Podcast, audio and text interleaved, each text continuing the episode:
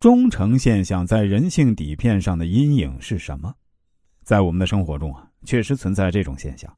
当一个人发现他被人疏远而产生不安时，往往就会模仿他人的行为以解除不安。因此啊，我们也就不难理解，人有时为何要自嘲自爆。当然，凡事也不能一概而论，还是应该实事求是，具体问题具体分析，才不至看见骆驼说马驼背。除非一些人啊有其他特殊情况，就一般行情而言呢，人性弱点应该是可以了解和体察的，比如。模仿上司的言行是社会里很普遍的现象，这模仿者并不一定从心底里尊敬上司，也不一定啊要想成为他那种人。那这种模仿行为啊，不过是针对自己反射行为。也就是说，一个人在被其所处的环境或是被个人或团队疏远而感到不安时呢，会以对方的想法行为为对象进行模拟，以解除不安。对他而言啊。其模仿的想法和言行绝对没错，只要要设法使自己的想法和言行产生不被疏远的效果就可以了，这是可以理解的。我们在这里所说的忠诚，并不是指某人忠于什么事业，忠诚于某人或某种组织，而是指某些人因为缺乏自主意识，更缺乏自信，而对别人提出的观点、观念等等进行模仿，给予承认，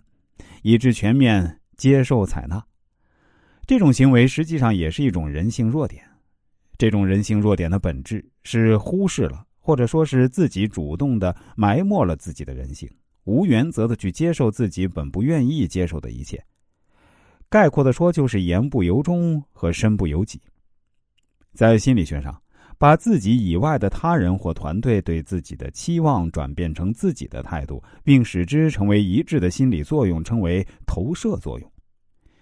小孩子为避免父母或老师的处罚，总会把父母或老师对于自己的调教变成自己言行的准则，自觉自发的去遵守，也就是将自己所依靠的人的想法采纳为自己的想法，作为自己行动的标准。自觉自发的去遵守，这就是投射作用的基本原理。然而，过了幼儿期，逐渐成为大人的过程中，投射对象就会由父母、老师等特定人转移到组织、社团、学校、公司等大团体和社会的道德习惯。此时，由于有害怕被所属团体遗弃或疏远的不安，故将会忠诚的遵守其所属团体所要求于个人的像什么什么一样的期望。那显然。在某些人具备类似忠诚言行的背后，内心肯定会存在着某种自卑感或弱点。这种不知何时会被排斥的不安，时常会在他们心底盘旋着。